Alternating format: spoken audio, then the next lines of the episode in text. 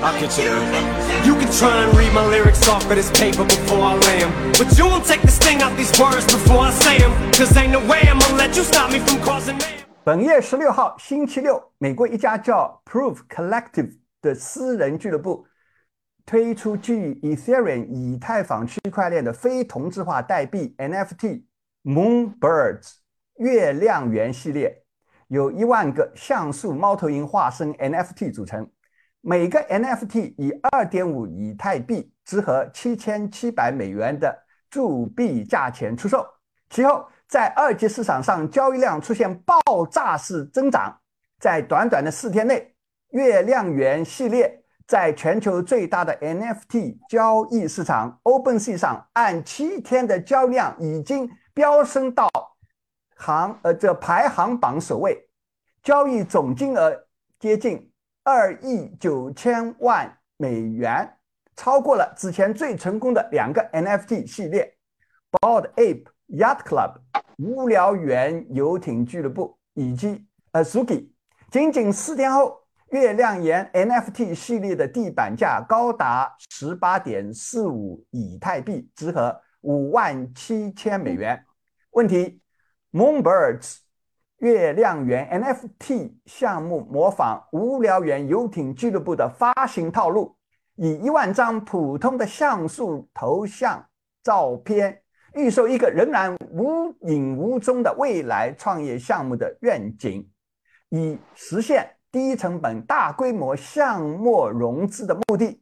这是不是继二零一六年到二零一七年之后新的一波 ICO 泡沫？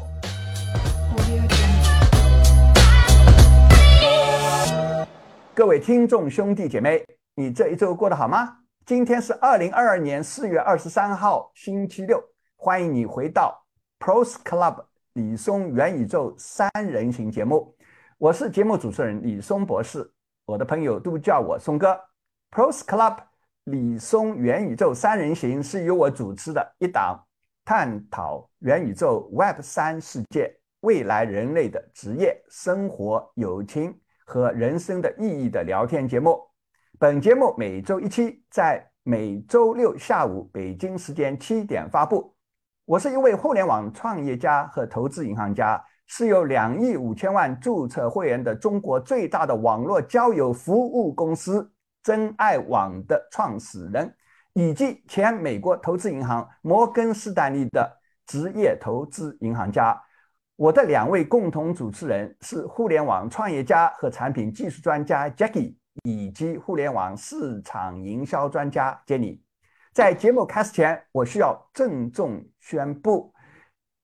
本节目的内容仅仅代表我个人和我的共同主持人的个人观点，仅供各位听众朋友娱乐八卦，和我创办并已经离开的真爱网无关。本节目的任何内容都不是投资或财务的建议。请始终做好你自己的市场研究。Hello，Jackie。孙哥好，大家好。Hello，Jenny。孙哥好，大家好。啊，Jackie 啊，Jenny 啊，我呃，我们在开始今天节目之前啊，想要跟我们各位呃听众啊、朋兄弟姐妹们啊啊，要解释一下啊，我们呢从今天开始呢。把我们的节目的名字呢，前面加了一个英文词叫 Pros Club 啊，专业记录部啊。原原因是因为呃，我们呢三个人啊，对这个元宇宙啊、Web 三啊，这个新下一代的互联网啊，啊，现在非常有兴趣啊。然后呢，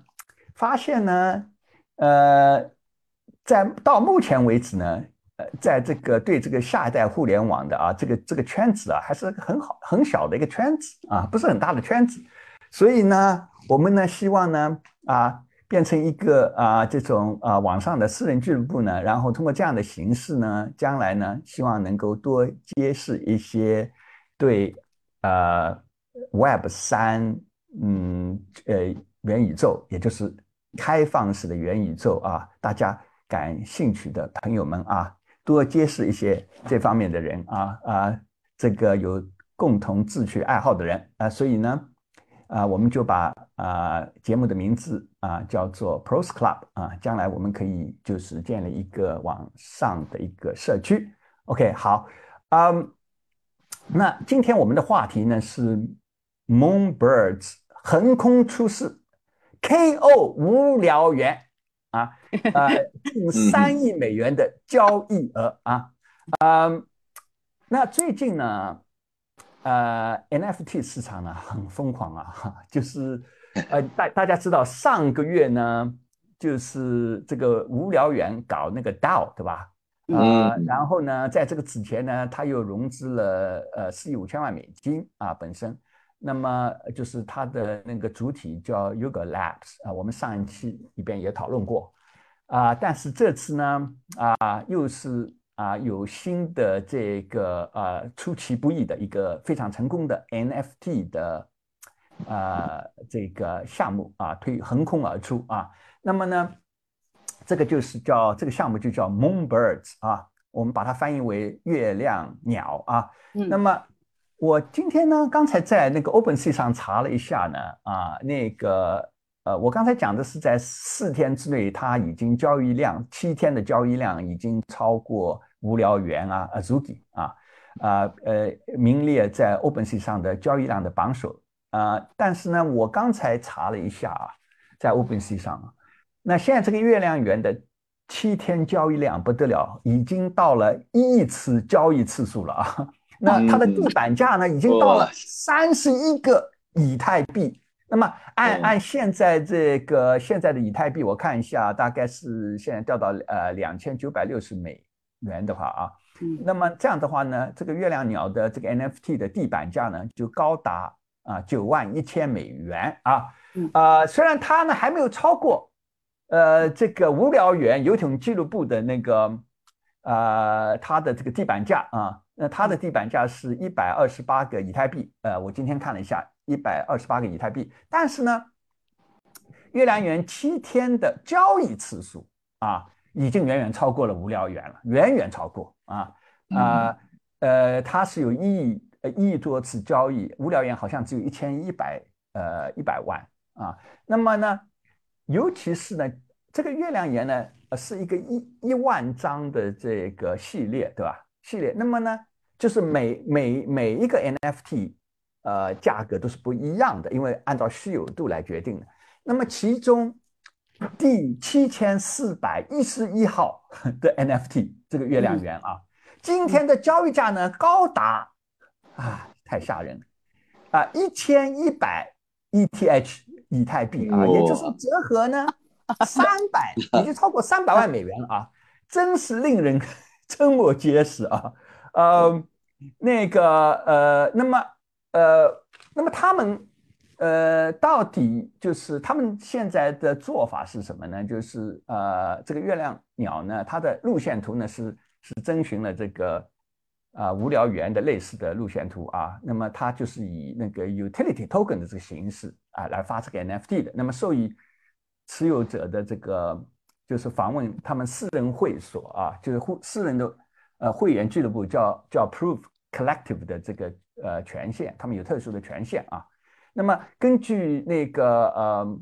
呃月亮圆的这个线路图呢，这个路线图的话，他们的持有者呢可以得到的好处呢，包括优先获得未来的。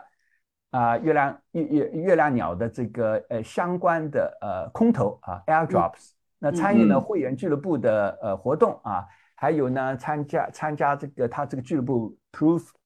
呃 proof 呃 Discord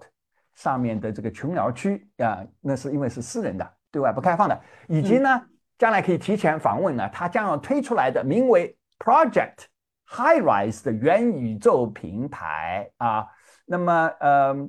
它呢，这个发起者呢，有鼓励这个持有呃月亮鸟的这些呃人呢，长期持有他们的 NFT 啊，呃，因为呢，呃，然后呢，呃，这次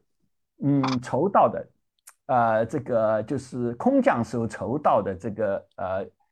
呃基金，以及二次销售时候啊赚到的这个 commission 啊，就是呃，相当于是呃特许权的这个交易费的话呢，都会进 Proof Collective 的这个俱乐部的集体的金库啊，并为将来的项目呢提供资金啊，比如说进行内容制造啊，或者计划在二零二三年举行，他们要举行那个 NFT 行业呃大会啊。Jenny 啊，怎么听上去啊，买这个月亮鸟的 NFT 的人啊？买的还是发起人描绘的这个元宇宙啊，这个这个平台的这个愿景啊，我们我们不是已经有了那个啊，就是 Facebook，就是现在叫 Meta 的正在建造的元宇宙叫 Horizon Worlds 啊，呃，还有呢就是呃下一代的呃现在很火的那个三 D 交友平台就是 Roblox，那而且呢现在还有已经。已经已经火，已经蛮火的。呃，后来后后来出现的这几年刚刚出现的，就是叫 Central Land，还有 Sandbox。那么我们已经有这么多的元宇宙了啊啊！再加上呢，再加上就是呃上个月的啊无聊猿也说他们要推出未来要推出一个元宇宙叫 Other Side。哎，那我们需要这么多的元宇宙平台吗，Jenny？嗯，松哥啊，呃，这个哈，我首先啊，我我就想说，在回答这个问题之前啊，我在想说，我们为什么要先回答一个问题？为什么要先有元宇宙这个东西啊？你知道我刚才看了个数据啊，截止到二零二一年，你知道全球的地球人口有多少吗？七十九亿哦，嗯，七十九亿，对，而且呢，你知道七十九亿等于说我们这个地球它的人口已经膨胀到到一个极限了。而且物资这个枯竭已经到一个极限，等于说是各种文明冲突啊。我们知道贫富差距也是要快要矛盾快要爆掉了。那这个时候的话呢，人类就要考虑一个很现实的问题，怎么办？你要么的话呢，就是突然间天降财富，资源一下子无限量的增加了；要么呢，人口少掉一大堆一大半。你要不的话呢，就是外星移民。但是我们知道这都不现实啊。那唯一现在大家想来想去比较现实的做法就是什么呢？我们有没有办法在我们的物理空间以外，虚拟空间去增加一个虚拟空间，给你一个做梦的地方。对，那个时候的话呢，元宇宙就在这个背景下诞生了。所以元宇宙的话呢，它当时的想法就是说，我们有了元宇宙，它虽然是个虚拟的空间，但是其实的话呢，它可以看作是我们现在的物理空间的一个延伸。那我们可以把我们现实社社会中，呃，世界中解决不了的一些矛盾或者一些理想解决不了的，我们就放到投射到元宇宙里面去。所以的话呢，我认为在这个层面上来说，其实我觉得元宇就是目前来说是最靠谱的。可是问题是现在有很多啊啊啊呃，Meta 也要搞啊啊，然后 Roblox 已经搞出来了，然后呢还有几家也在搞，然后连那个现在搞 NFT 的呃这个呃炒的很火的呃呃这个无聊猿也搞，对吧？对，我我我觉得我觉得是很好的现象哎。为什么？你们知道宇宙这个内涵涵盖的东西是太广阔了，那它也是一个不断进化的过程。人类肯定是需要的。为什么？不同的人他需要。你是说你是说让他们来进行竞争，公平竞争，而且呢，通过去中心化这个区块链，呃，理想是让各家做的元宇宙之间可以互相打通，是吗？对，那因为因为为什么？你看，你看，你目前来看，我们刚才你说的那几家元宇宙，它只能解决一小部分的问题的，它不可能说完全实现所有人的理想化的一个元宇宙。你有的人要么就只能卖地，要不呢就是说啊，只能解决一些呃某些人的俱乐部啊这种东西是它有局限性的。那更不用说你像 Meta 啊或者 Roblox 那些，它还是封闭的，那就更糟糕了。你这个封闭，因为我们为什么要从二点零搬到三点零？不就是为了打破你这个封闭嘛？对，还把封闭的像原来那样子了。对呀，那你对有几家巨头垄断，对垄断了不可能。那那你这个东西就完全违背了我们需要元宇宙的这个这个原则了。对，你的意思就是说多多益善，对吧？你有本事能够融到钱，像像这个月亮圆月亮鸟一样，你能够融到钱，对吧？你就去做呗。对，反正而且开放消费者是有好处的，对吧？是吧？肯定的啊。哎，Jackie 啊，那个 Pro 呃这个。这个私人俱乐部啊，就是发这个月亮鸟的这个呃私人俱乐部 Proof Collective 啊，嗯，它它是如何分配这些 NFT 的这个一万个的铸造权的？它首先是这样子啊，这 Proof Collective 呢，我们先介绍下 Proof Collective。Proof Collective 呢，它是有一千个这种 NFT 这个领域的大佬参加的，然后呢。参加这个俱乐部的这一千个人，他们会免费的空投两个 Moonbird，所以这一万只里面呢，就已经有两千只分给他们了，这是作为他们的福利来的了。嗯然后剩下的呢有七七千八百七十五，你恐怕要跟我们的听众朋友解释一下空投是什么。我发现哎这个 OK，这个互联网业的人就是很厉害的，就是 整天搞新的名词的。新的名词行业黑化，行业黑化，它是这样子的介绍一下，因为之前呢我们说的这个 Pro Creative 这些俱乐部呢，他们发行过一个 NFT，是一千个人呢是买了一个 Pro Creative 的一个 NFT 的，然后当你拥有这个 NFT 的时候呢，这时候这个俱乐部它推出了一个新的 Moonbird。Moonbird 呢，嗯。他们就把其中的两只，比如说你每一个 NFT 这个账号里面，就会突然间某一天，突然间多了两个 Moon，就是月亮鸟的这个 NFT，这个是空投进来的，我们叫 airdrop，就是白白的送到你的账户、你的钱包里面去的，天上掉馅饼的意思吧？天上。天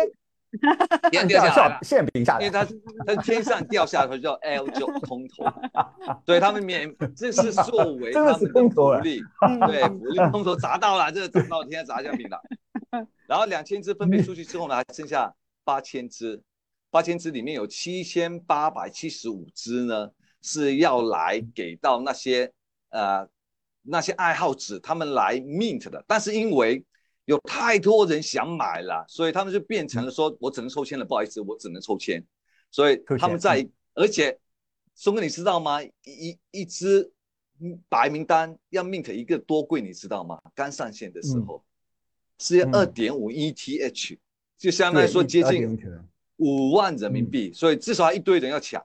所以大家通过抽签之后呢，把这七千八百七十五个分配了出去，让大家抽签抢到了。然后这个是开放给公众抽奖，公众抽抽奖来抢这个铸造权啊，minting 对 rights。太夸张了，对，是。所以所以抢的人太多了，我你抢我这个到就赚了。我这个还不是送给你的哦，我这是给你权利去铸造啊。但是呢大家不是5万会哦你要出钱的啊，Jackie，啊为什么还是要抢这个铸造权呢？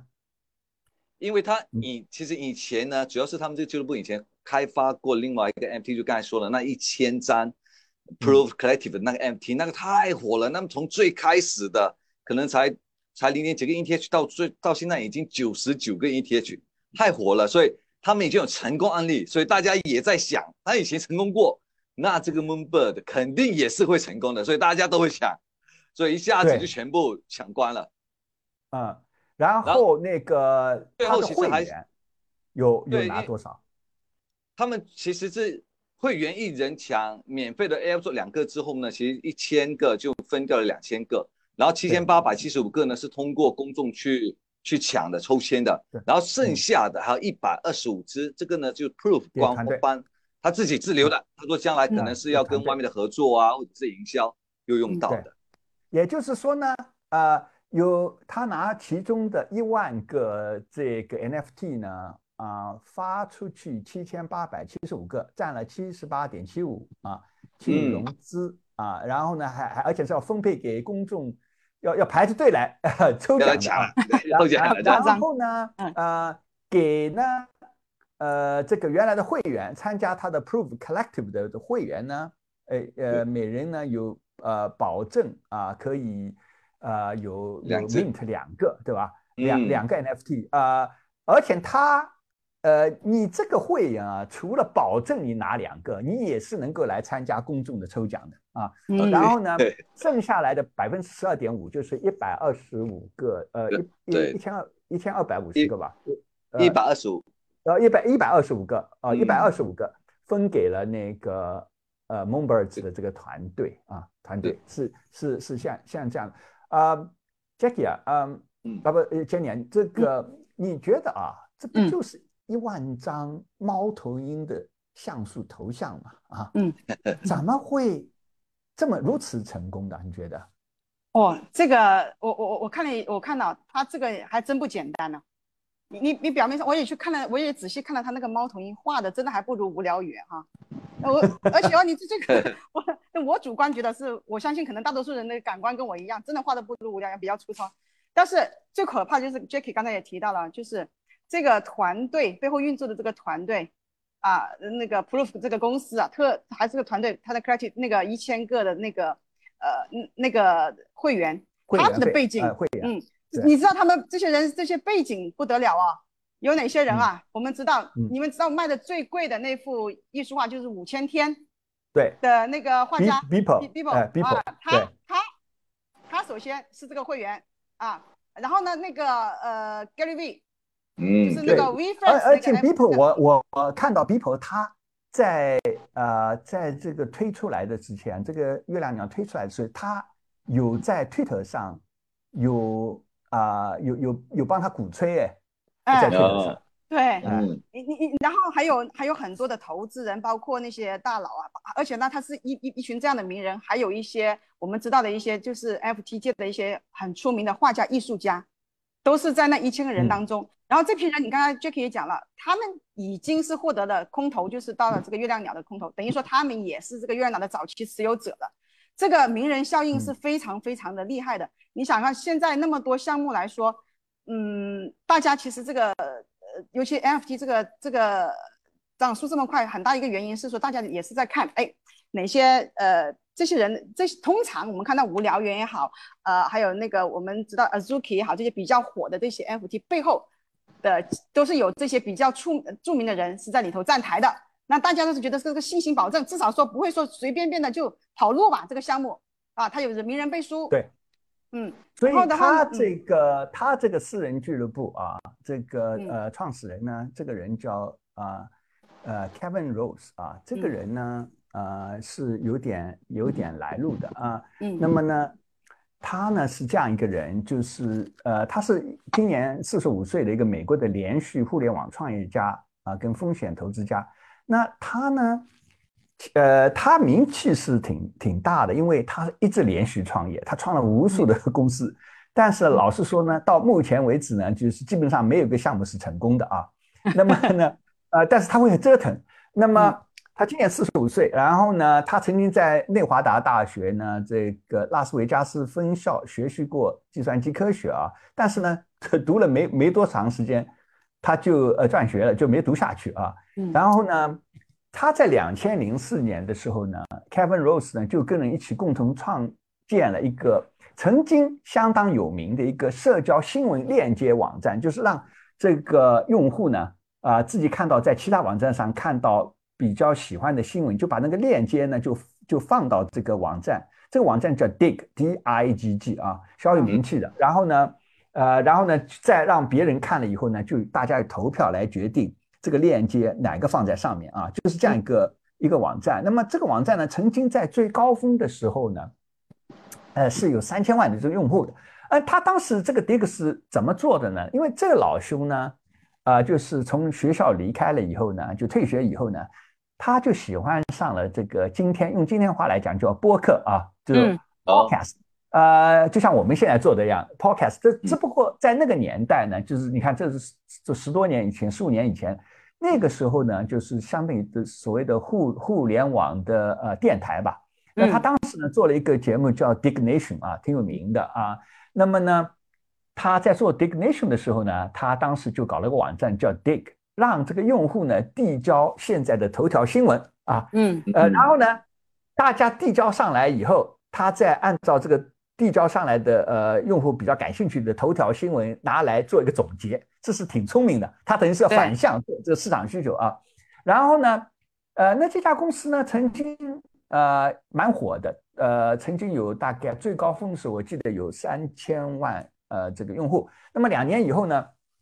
这个 Fox。呃，就是呃，莫道克的那个 Fox 的下面，它的呃互联网呃部叫做 Fox Interactive Media Group 呢，曾经出价六千万美金想收购这个 Dig 啊，但是呢，被 Dig 的董事会呢，因为当时很火啊，所以呢，他们觉得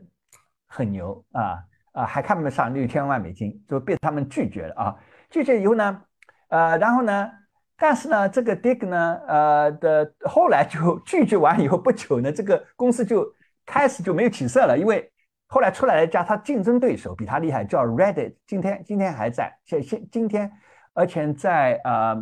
NFT，呃现在很多 NFT 的这个买家都在那边搞社区啊，叫 Reddit。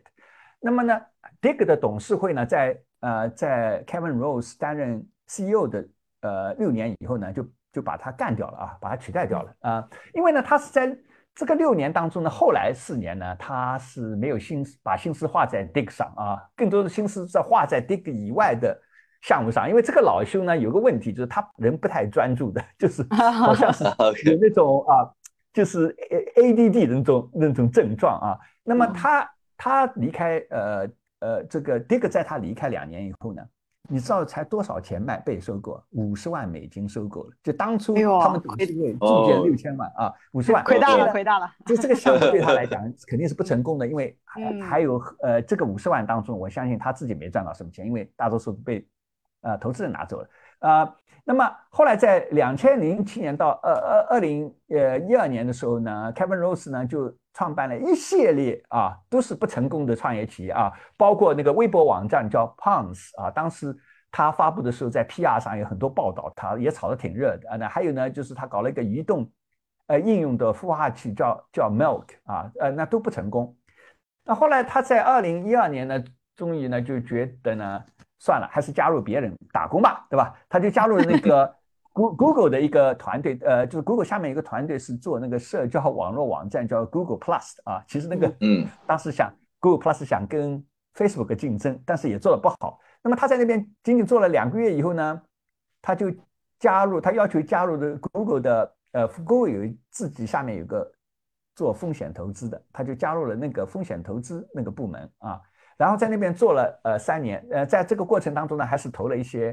呃呃项目，有些项目还还还还算成功的啊。那他在那边过了三年以后呢，这算算是相当长的了。三年以后呢，他就再次辞职。那么，嗯，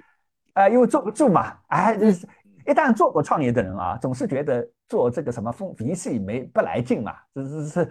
相当于在在就坐在那个出租车，在人家的那个呃在后座做乘客嘛。你不是开车的嘛，对吧？不来劲嘛，所以呢，他又又又出来创业。那么他当时呢，就搞了一个实呃，想做那个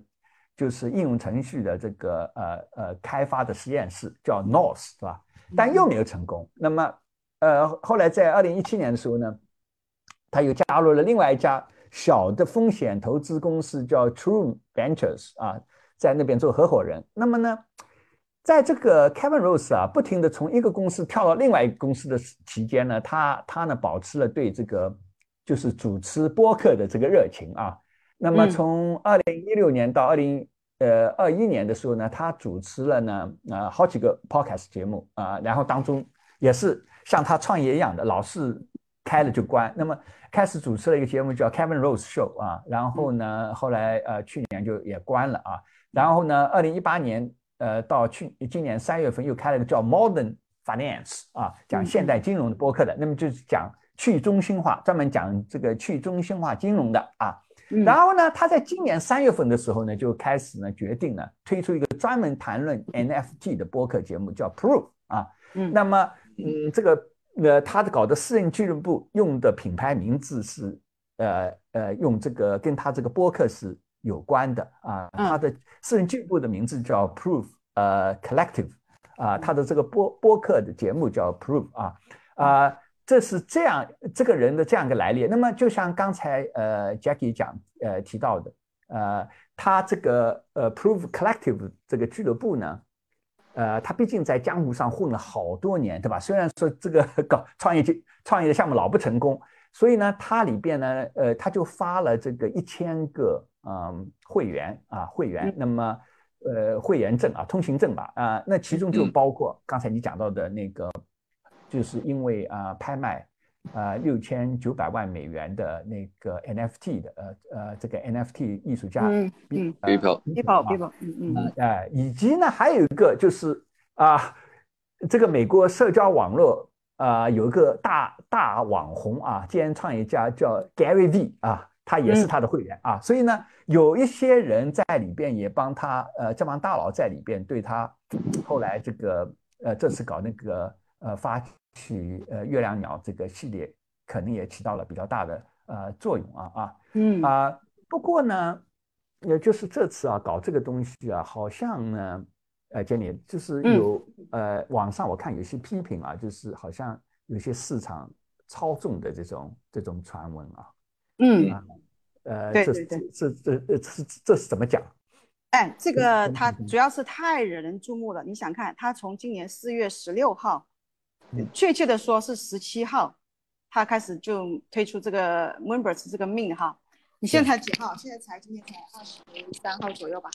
你看，短短的时间，它的交易量，你上上次我跟你说超超过了一亿次，已经对，完全月量对次数，才才你你对，才一个。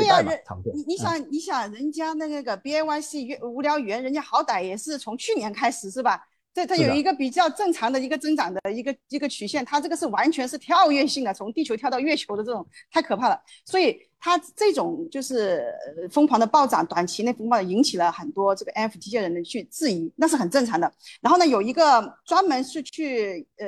研究就是爆料的这么一个团队啊，就是呃有一个团队呢就就发出了个质疑，就说哎，我怀疑你这个 Members 团队是不是有内幕交易和操纵市场的行为？他们提出的几个呃观点是什么呢？第一个，他们怀疑说，你那么多次的交易是怎么形成的呢？会不会是说同一个人掌握了无数个钱包，然后钱包之间倒来倒去，倒来倒去，制造了很多的交易数据，那让人家看起来就是说啊，这个交易数据就这么来的啊，等于说这是一种坐嗯庄的人坐把，然后外边在嗯在场外的人给拉进来，对吧？对对对对对个这个散户对吧？对你倒了倒，他还有可能就是说，呃，我可能是说我坐庄的人，可能我也搞了很多空钱包，对，就可能给他几千个空钱包，然后我就在这钱包之间相互来交易来交易去，倒来倒去，嗯。然后把然后价格每一次高一点，每次高一点，就把那个整个价格推高了，他也有有有有这么一个行为哈。第二个呢，他们也怀疑说，嗯，你这里面啊，你前面的这个，因为你你这个 members，你还你前面还有一个就是你这个 approve 呃 creative 这个团队的背影在后面，他们就怀疑说，你这里面是不是有有裙带关系？就是说你在他这个 members，你明明知道他会炒上去之前，你们呢就像亲朋好友，还有一些就是你们里面的人已经免费提供了，就有点像松哥你以前讲的，就是说我我我在上市之前是吧？我先把这些东西。就是等于说是有内幕交易的，我们先把亲朋好友什么先告，你们用个很极低的价格，甚至是免费的，你们先买入，一对一上市马上就抛掉，你就就是套现了。很多就跟很多嗯这个投行做 IPO 的时候，对吧？哎，就是 families and friends，对对，对就是就是这是亲友的啊，呃，而且呢，而且你知道那个像 NFT 这种系列呢，通常来讲，它按照呃嗯不同的呃稀有的特征嗯。啊，这个在在盲盒的时候，其实它的价格会不一样的，所以呢，对，我我看到著名的呃加密货币新闻网站啊，CoinDesk 呢的报道称呢，当然我我我们也不知道他有没有什么证据啊，就他们、啊他们的担心呢，就是这个项项目的发起人呢，利用内部的知识呢，就是预先呢就是啊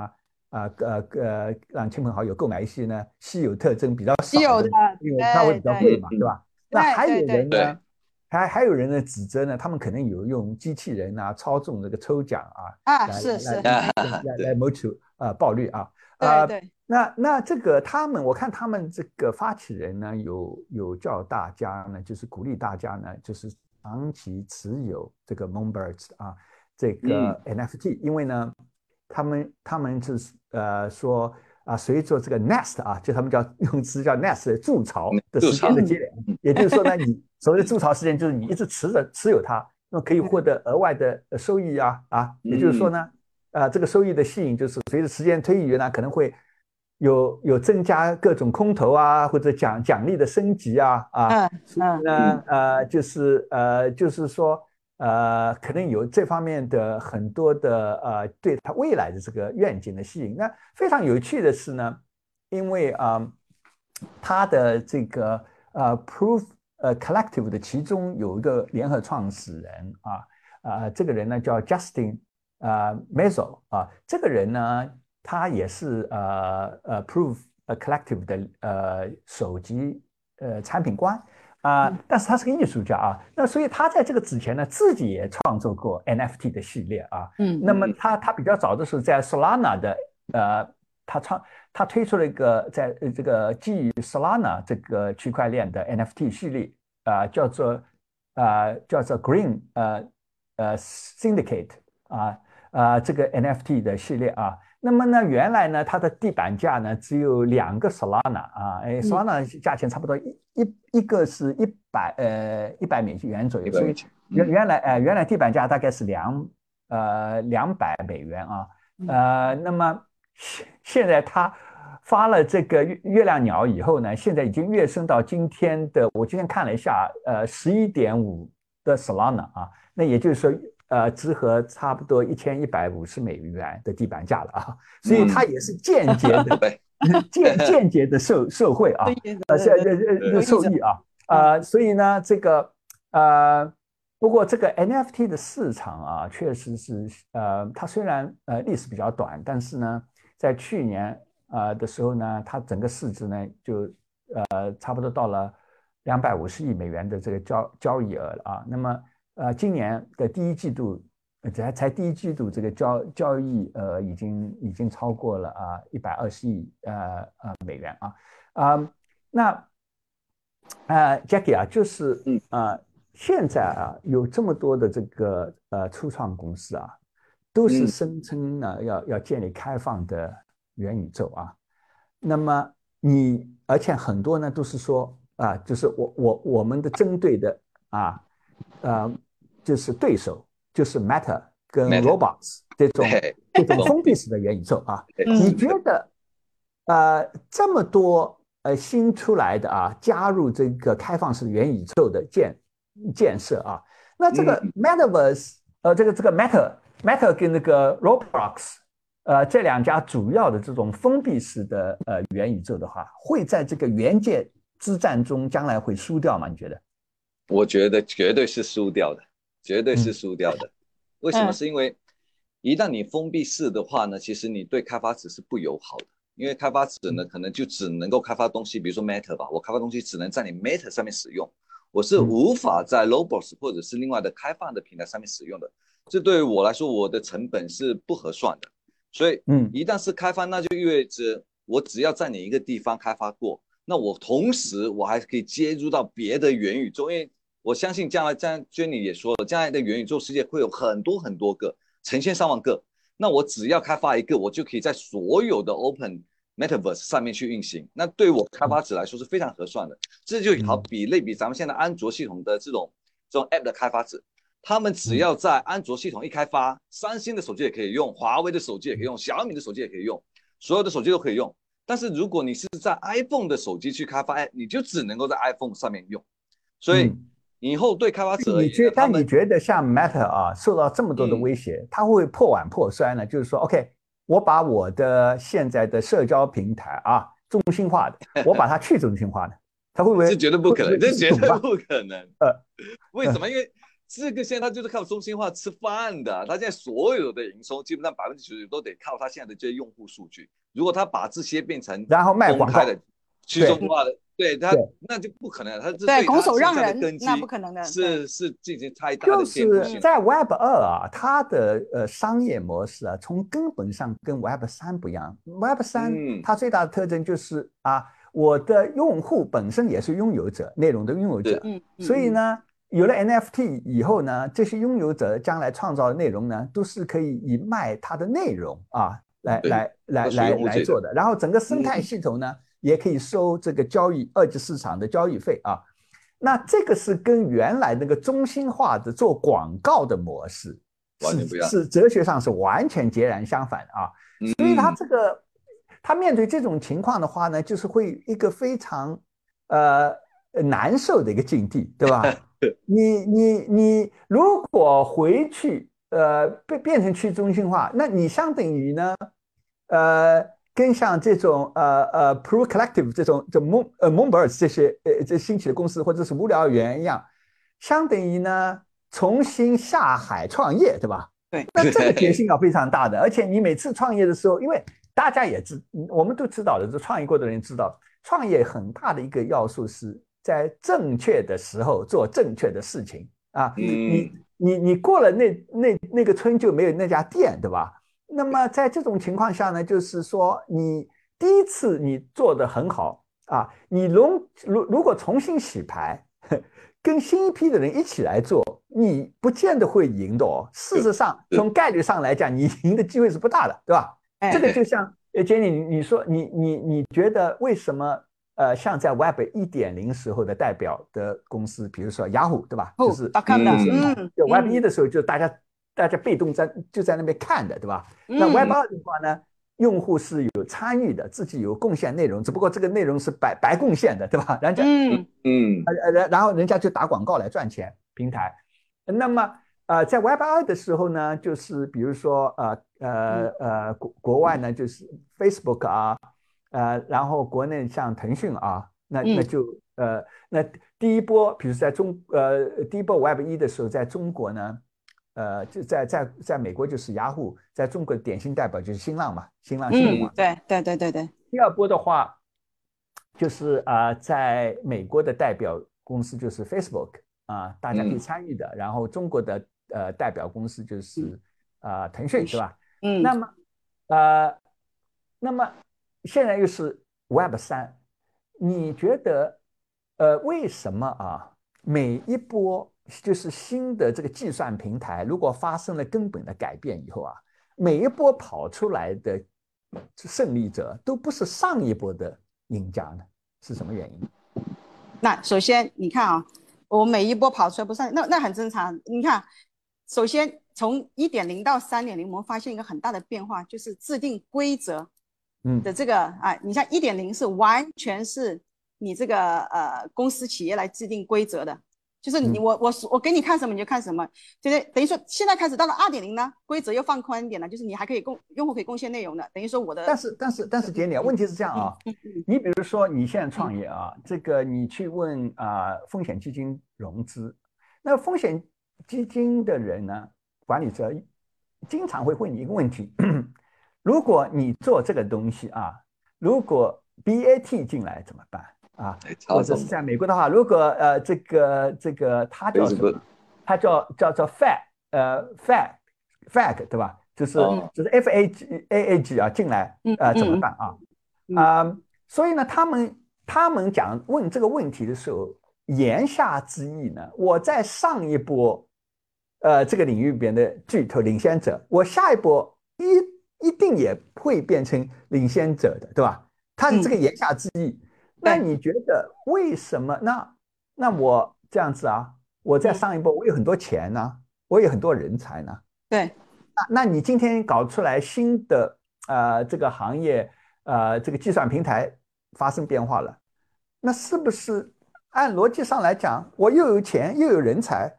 那不就是我就自然就就就我我也我也升级嘛，变成你嗯。对，你觉得呃原理上说，对，为什么创业公司还是有机会呢？嗯，原理上说啊，我觉得说就是原理上说，大家认为说，在创业这条路上，你只要有足够的钱、主要的人才和垄断了足够的资源，你就一定是必胜的。原理上是在某一个时间段是可以的，那种时间段就是说，在这个时间段就是说，这个规则在没被打破的时候，嗯，你是可以的。比如说在二点零的时候，它这个规则就是这样子的啊，就是流量为王的这种规则下面，你的确是那个时候，如果 VC 问我们说你怎么打打赢 BAT，那的确是你很伤脑筋的一个一个一个问题，你的确是很难。嗯，但是到了三点零，规则变了，规则变了以后的话呢，你会有个问题了。这个时候，我这种已经很牛的垄断公司，它面临一个选择是什么呢？就是说，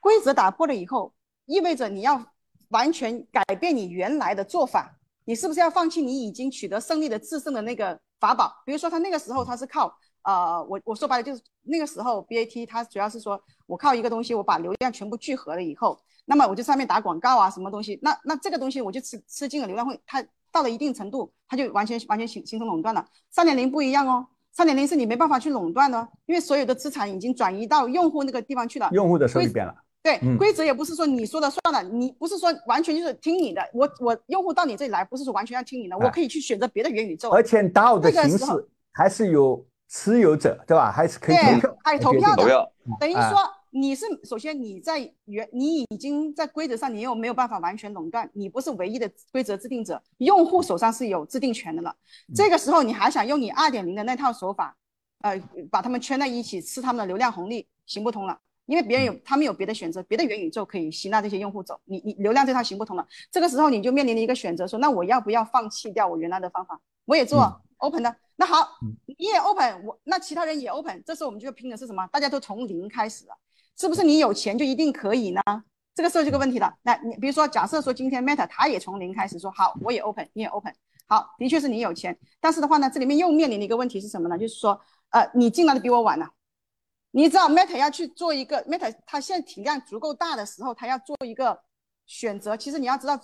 现在跑得起来的这些 Web 三点零的公司，它早在那个呃一三年那段时间，就是他们呃 Facebook 很火的时候，已经开始练兵了。呃，已经你这里面练兵了，已经练很久了，你要知道这个有所以它的些东西是基因是不一样的，基因对吧？基因很重要不一样你你的思考模式完全是不一样的。这个要这个东西不是说你有钱就能解决的。假设说你这个企业里面没有这种基因，你要去做决策的时候，你要考虑很多，说，哎，我忘我放弃这个会不会有风险很大？那我的立命之本是不是重新开始了？这个很难的。所以说，这个时候在同一起跑线的情况下，你不见得你船大不一定好转身。但是对于我们嗯这种已经深耕时间很长的人来说，其实这是我们的一个优势。那等于说你不一定个呃跑赢，Jackie 啊嗯，Jackie 这个呃，我我我我看到现在的这个 NFT 呃这个融资的这种方式，就让我想起了二零一六年到二零一七年呢，曾经有、哦。有一波那个 ICO 的 ICO 的那个泡沫，当然那个泡沫后后来爆掉，是因为都是空气币嘛，真的是啥也没有，对吧？呃，嗯。这次呢，似乎呢，至少是有收藏价值啊，大家还在买一些这个艺术品有收藏价值的啊。但是呢，我看这个这个这个月亮鸟这个呃发起人啊，这个创始人 Kevin Rose 呢，呃，这个人啊，以前做无数的创业公司啊，做了嗯无数了，过去差不多二十年一直在搞那个创业。然后呢，他嗯每次呢，在每一个项目上呢，待的时间都很短啊。就是呃，有时候一些呃，包括 Big 时候蛮蛮好做的好好的，他又心思又放在其他项目上啊。那他这次又筹了很多的钱了，你觉得呃，以他这种性格啊，呃，将来会不会呃搞下去了又心思一转又去玩别的东西了？就是这个，会我觉得会性格容易改变吗？一个人的性格？我觉得绝对会的。按照他过往的那种这种创业的习惯来吧，我估计啊，他可能现在出了一个什么 Moonbird，可能他过两过一个月又有出来搞个另外一个，因为有个更更吸引人的东西，对吧？对，他都不住不断的搞出各种各样的元宇宙概念，各种各样的 idea 出来。对啊，而且呢，元宇宙呢还有一个特征，谁也不知道最后到底应该是什么形现呃这个形 形态，对吧？对每个人呢都在探索。那嗯碰到开呃那个 Kevin Rose 碰到这种情况，那更一发不可收了，对吧？我相信他现在的想要想做的项目大概有一千个项目，对吧？太多太多对对对，所以呢，就是可能呃，作为投资者呃买他的这个 NFT 的时候，可能要考虑一个东西，就是说你现在可能买是看在啊，这是个连续创业者呃发发起的啊，问题就是说。你再过十二个月以后，他还在不在关心这个项目？是不是又要去搞 又又去搞别的东西了，对吧？呃，再加上呢，就是如果你创业创那么多次啊，我看他呃创办的企业至少有搞搞不好有七八个了吧，孵化器也搞过两个啊，还到最后不晓得什么原因老是没折腾成啊。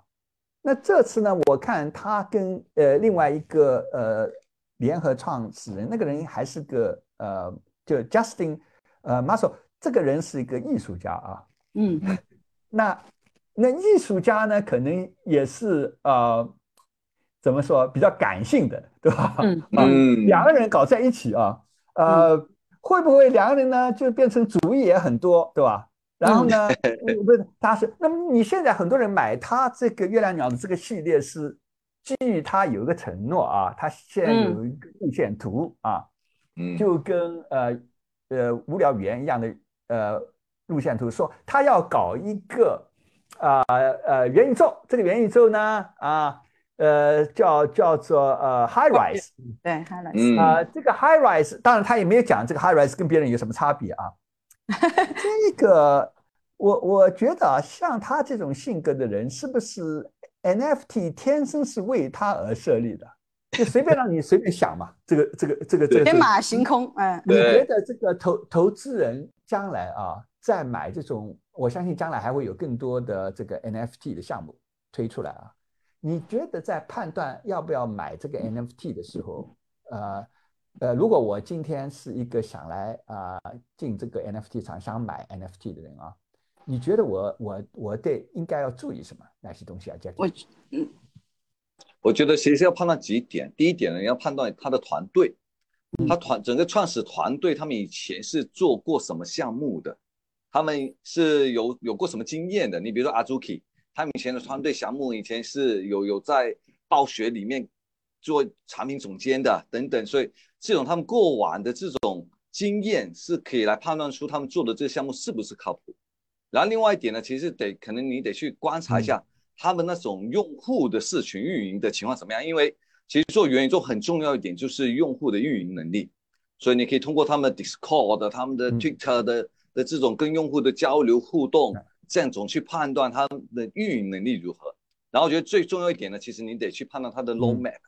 他一个白皮书里面呢，他会嗯。把他想要做的整个 roadmap 写得非常详细，你必须得仔细去研究，看他们嗯讲的 roadmap 是不是判断具有一下落地性，做得出来做不出来。对，对有些有些是瞎吹水的，或者是很模糊的，你就知道说他们可能都没想，就突然没想好间拍脑袋想了一个名字，没没想好就就完事了。对对，所以我觉得从这几点应该是可以大致判断出一个项目是不是靠谱。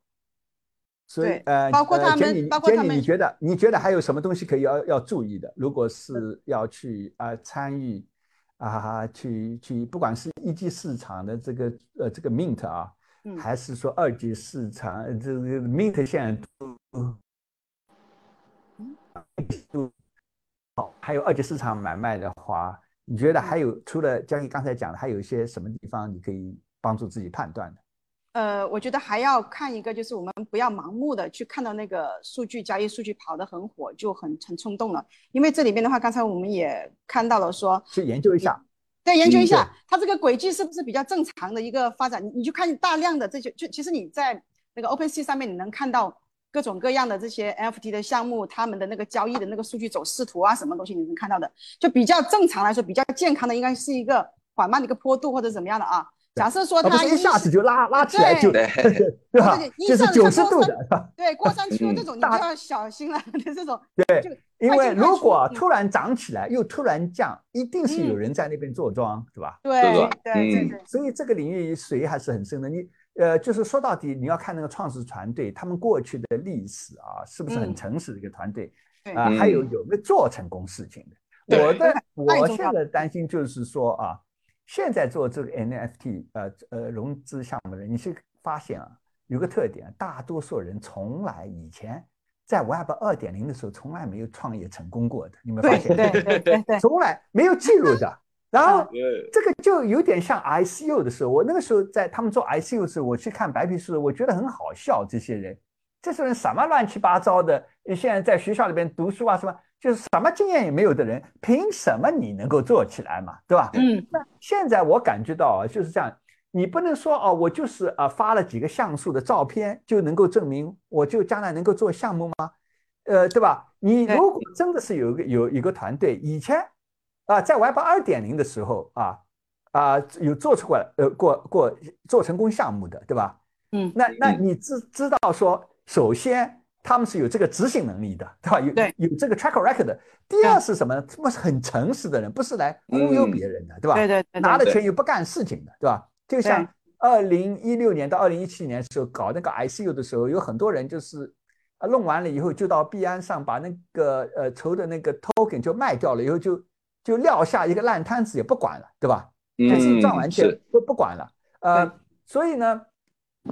就是说非常重要的是要去看那个投资呃这个这个创始团队的人啊，以前的背景有没有做嗯成功过的啊？哎，对，松哥，你讲到这点，我还想到一点，还要还有一个判断，就是说你要看这个团队他在做二点零，他以前的二点零里面的世界里面，以前创业的时候有没有投资人投资过他？投资人钱有没有被他们坤骗走了，还是说踏踏实实拿来做事情了？嗯，因为他如果说以前投资人啊、给你做了信用背书，把钱给了你，你已经把这个事情用这个钱做成一件事情，那么我相信他到三点零，他也不会拿自己的这个名誉开玩笑的，对的，是吧？他也对对吧？就是因为他他要爱惜羽毛的嘛，自己羽毛对对对，嗯这个再加钱拿来做，上啊，嗯，你不管是做 Web 三也好，Web 二也好，你最终还是要能够做一个团队，要能够做事情的嘛，有执行力的嘛，对吧？嗯不是说 OK，他并不是这种情况，就是说 OK 啊、我这个平台不一样啊，以前呢是呃呃需要有执行力的，现在呢就在在元宇宙的世界就不需要执行力了，对吧？这也是那当然。我们不是说，我们不是说怀疑 Kevin Rose 啊呃他就做不出来啊，就是说我们我们尽管他原来呃呃终究没有做成，但是呢，曾经那个 Dig 呢也做到过呃大概三千万左右的这个用户，只是被后来被 Reddit 超越了啊啊、然后呢呃当然还有一个原因，我觉得是他原来不够专注，就是同时搞五六个项目啊 啊、那那也许他吸收了这么多年的这个经历了以后啊，啊，而且去做了 VC 以后，觉得觉得做 VC 没什么意思，对吧？就像很多创、嗯创过业的人来讲，一般来讲做做做 VC 没什么意思，就是说，呃，就是你把钱从呃呃 A 呃呃挪到 B，对吧？就看别人嗯在那里不不参与产品，那很多人都有呃真正做过创业的人都是还是。呃，很痒痒痒的嘛，心痒痒哎。的，那你不想嗯来做，这是可以理解的。只不过呢，我们希望呢，啊啊，这个呃，祝福这些啊，当然，呃，当时抢到呃抽签抢到这个呃这个 Moonbird 啊，这个月月亮鸟的这个呃呃铸币的这个权利的这些人呢，啊呃，向向你们祝贺，因为你们呃现在涨得当然很厉害，但是呢，另外一方面呢，也要啊、呃、要要要慎重，就是说还是要看这个团队啊。呃，就是将来真的是能不能把东西执行呃出来的。到目前为止，应该是说，啊，这个团队的以前的记录呢，就是嗯，好坏参半吧，应该这样说啊，就是嗯就是呃，没有的没有，应该说一开始曾经有他做了那个七八个项目当中，有一个项目是做的曾经是呃有点名气的，但是就是没有自始至终吧，啊，嗯啊，嗯是没有自始至终。那么，呃，所以呢，这次呢，啊、希望他呢，从过去呢，呃，失失败当中啊，那么多的失败啊，受到一个教训。不过呢，有一点呢，就是还是要呃敬佩他们的，呃，敬佩他的啊，Kevin Rose，就是说他百折不挠啊，创了这么多业啊，嗯还是不爽啊，嗯。还是要来 来来创啊。嗯。那么呃，那么呃，这么多买他的 NFT 的人啊，也算是挺给力的啊，给他们嗯支持。希望他呢这次呢，啊呃能够啊自始至终啊，不要呃再过十二个月又搞三个不同的项目啊，所以是这是然后呢，这些已经持有的人啊啊，我们的建议是你们要一直是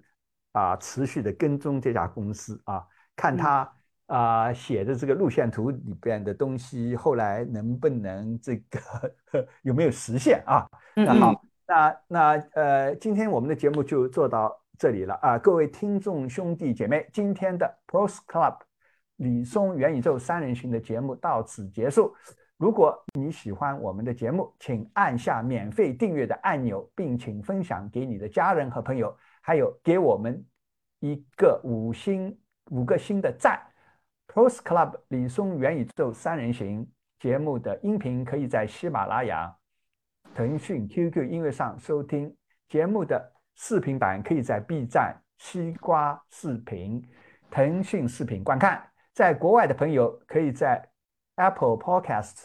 Spotify Podcasts 以及 Google Podcasts 收听节目的音频版，以及在 YouTube 上观看节目的视频版。我是节目主持人李松博士，祝你下周愉快，我们下周六再陪你聊天，再见。再见。You can try and read my lyrics off of this paper before I lay them. But you won't take this thing out these words before I say them. Cause ain't no way I'm gonna let you stop me from causing